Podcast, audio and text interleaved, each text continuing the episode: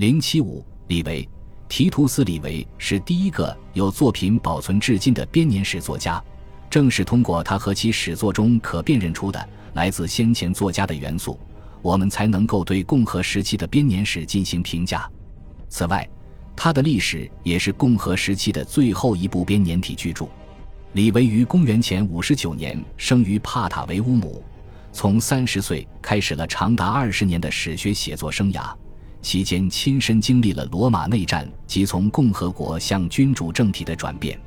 作为一个勤奋博学，但并非在政治生涯和聪颖程度方面出类拔萃的人，他几乎完成了西塞罗的友人们期待西塞罗所能完成的目标，创作一部具有可读性的罗马史。他语言方面的丰富性和对材料的组织方式，正是西塞罗所希望看到的。他避免使用萨路斯特式的突兀风格，而是在丰富的词汇和复杂的行文结构基础上。发展出了一种明快多样的叙述手法。他对主题的处理办法是保守的，这可能是编年史家们的传统做法。李维在描写战争时是爱国的，在谈到政治时，他支持元老院的权威，反对保民官们的蛊惑人心。他虽然在续集平民同贵族斗争的时候对他们表达了些许同情。却对那些坚决反对向平民做出任何妥协或破坏传统的贵族强硬派表现出了巨大的好感。他很可能在现已遗失的，即在共和国被颠覆的若干卷中继续坚持这种态度，并把这些人的失败视为共和制度衰亡的一个原因。其中最突出的代表，可能就是在乌提卡自尽的加图。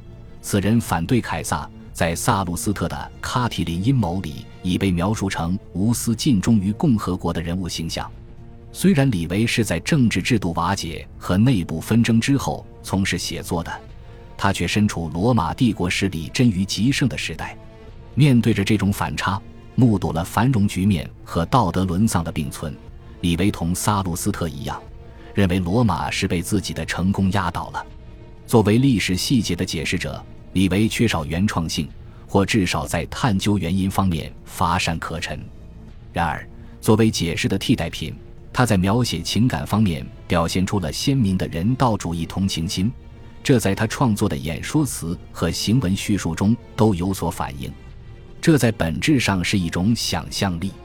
没有人记载过唯一人在被罗马人逐出自己的城市时的感受。无人提及罗马士兵们受萨莫奈人强迫在恶门下穿过时的心境。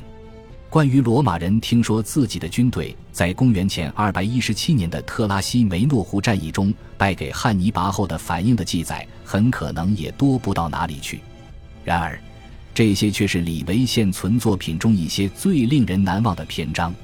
创作历史的悲剧手法对他的影响，显然要大过波利比乌斯的实用主义方法。李维将他的历史作品一直写到公元前九年，因为他已成为无法超越的庞然大物，也因为到了那个时候，共和国已经成了一具死尸。